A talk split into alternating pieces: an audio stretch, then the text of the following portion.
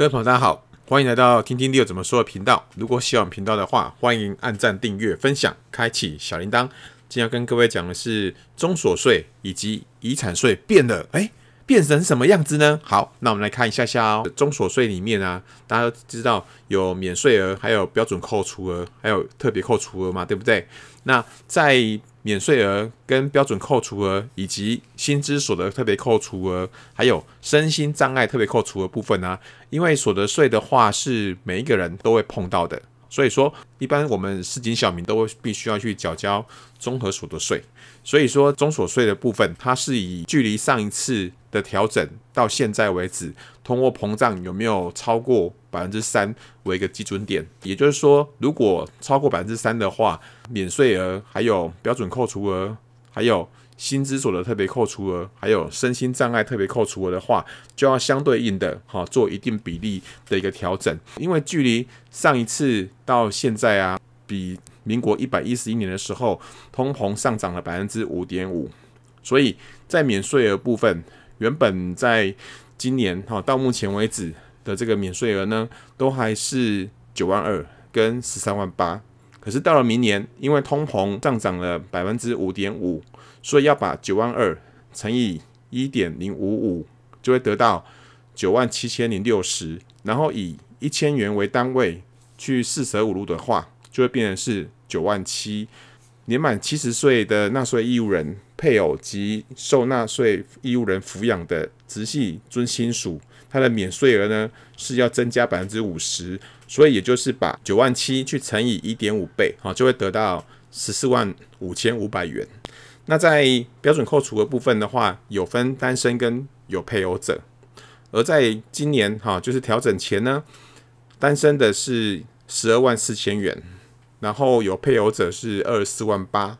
所以到了明年，这两个数字都要乘以一点零五五，单身的部分就变成是十三万零八百二十，以千元为基准，四舍五入就会变成是十三万一千元。而有配偶者的部分的话，则是用二十四万八乘一点零五五，得到二十六万一千六百四十，所以四舍五入之后就变成是二十六万两千元。薪资所得特别扣除额原本是二十万七千，所以乘一点零五五之后，就变成二十一万八千三百八十五。以千元为单位四舍五入的话，就变成是二十一万八千元。身心障碍特别扣除额也是一样计算。中所税的课税集聚的部分，我们来计算一下，五十六万把它乘以一点零五五，然后因为在集聚这边是要用万元为单位去四舍五入。五十六万乘以一点零五五，得到的是五十九万零八百。四舍五入之后，就变成是五十九万。百分之十二的税率集聚的话，一百二十六万乘以一点零五五，等于是一百三十二万九千三百元。然后以万为单位，四舍五入完就变一百三十三万。两百五十二万去乘以一点零五五，就会得到两百六十五万八千六百元。四舍五入之后，就变成是两百六十六万。以及我们再看一下四百七十二万的部分乘以一点零五五，就会得到四百九十七万九千六百元，然后四舍五入就得到四百九十八万，所以这个是中所税的部分。那大家还记得中所税还有一块是属于退职所得，一样是以百分之三有一个基准，看看是不是要去做调整。而在明年的话，比上一次调整哈，一样是一百一十一年到十一月。总共通膨也是上涨了百分之五点五，因此计算一次领取的退职所得的部分，它是以十八点八万以及三十七点七万呢为两个界限，所以十八点八万乘以一点零五就会得到十九万八千三百四十，然后以千为单位四舍五入就变成十九点八万，而在三十七点七万的话。乘以一点零五五，就等于是三十九万七千七百三十五。四舍五入完就变成是三十九点八万。分期领取退职所得的减除金额部分的话，原本是八十一万四千元，去乘以一点零五五，同时四舍五入完之后就变成是八十五万九千元。接下来呢，在所得的部分的话，也有所谓的一个最低税负制，也就是所得基本税额条例。距离上次调整完之后，到现在的通膨必须要有超过百分之十，才会重新去调整免税额度。同时，它是以十万元为单位，四舍五入。所以，我们在今年的所得基本税额条例里面的基本所得免税额度，个人的部分，今年还是六百七十万。那因为上一次的调整是在民国一百零三年的时候，到了今年的十一月呢，整个通膨啊 CPI 是上涨了百分之十二点一八，所以就要把六百七十万乘以一点一二一八，得到七百五十一万六千零六十，然后以十万元为单位，四舍五入完变成七百五十万，基本所得额。在盈利事业的部分的话，因为它的 CPI 还没有超过百分之十，所以这次呢维持六十万不变。另外，在保险死亡给付的免税额度部分有三千三百三十万。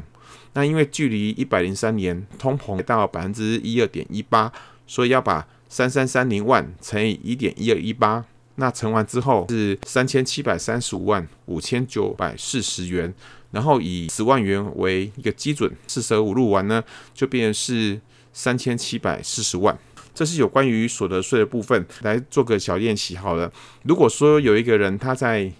二零二四年，好，明年要退休的时候，他的年资呢有二十年，然后他从他公司领到一千万元的退休金，请问一下他在明年好要去计算在后年要缴交的退所得有多少呢？如果在今年领了一千万的话，他的退所得有四百三十五万，然后他的税率如果是百分之四十的话，则是要缴交一百七十四万。那因为在计算退所的时候，他的呃两个界限的话，分别调高为十九点八万以及三十九点八万，所以说。在左边呢，用十九点八万去乘以年资二十年乘完之后的三百九十六万呢，表示说三百九十六万以下呢是不用记录退职所得的。可是，在另外一个界限，就是三十九点八万去乘年资二十年乘完之后，得到了七百九十六万。那在三九六万到七九六万这中间，必须要一半记录他的退职所得，所以就会有两百万要记录。同时，在超过七百九十六万到一千万这中间的话，则是要全数的记录退职所得，所以就会有两百零四万。所以两百零四加上两百万的话，加起来，他在明年退休的时候有四百零四万要记录他的退职所得，那就比二零二三年少了三十一万。如果他的税率四十 percent 的话，他要缴的综所税呢，就是要缴一百六十一点六万，哈，就比。二零二三年少了十二点四万，那我们再来看一下遗赠的部分，赠与的部分的话，明年是没有做任何的变动，但是在遗产的话，哈，则是有提高，距离上次的调整呢，要超过百分之十才会有相对应的调整，而在免税的部分的话，没有超过，所以就维持一三三三万。那在不计入遗产总额的部分呢，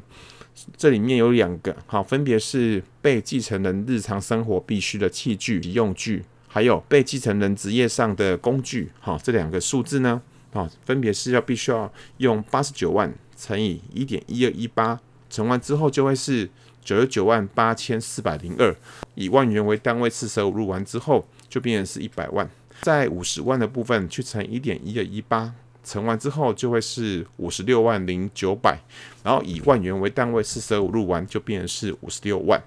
同样的，在配偶扣除额、还有直系血亲卑亲属，好，还有父母扣除额，我们就也来看一下下哦。首先，在配偶扣除的部分呢，在今年是四百九十三万，然后因为它的通膨已经上升了百分之十二点一八，所以乘以一点一二一八之后，就变是五百五十三万零四百七十四，然后以万元为单位，四舍五入完就变是五百五十三万。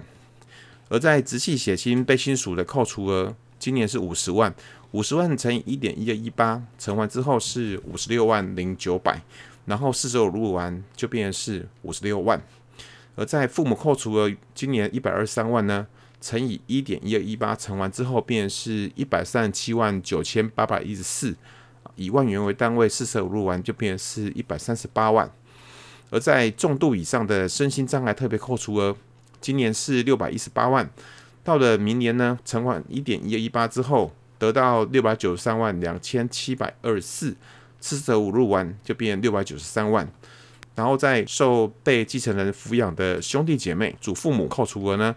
今年五十万的话，乘完并且四舍五入完，也就是变成是五十六万。丧葬特别扣除额的一百二十三万呢，一样乘完并且四舍五入完呢，就变成是一百三十八万。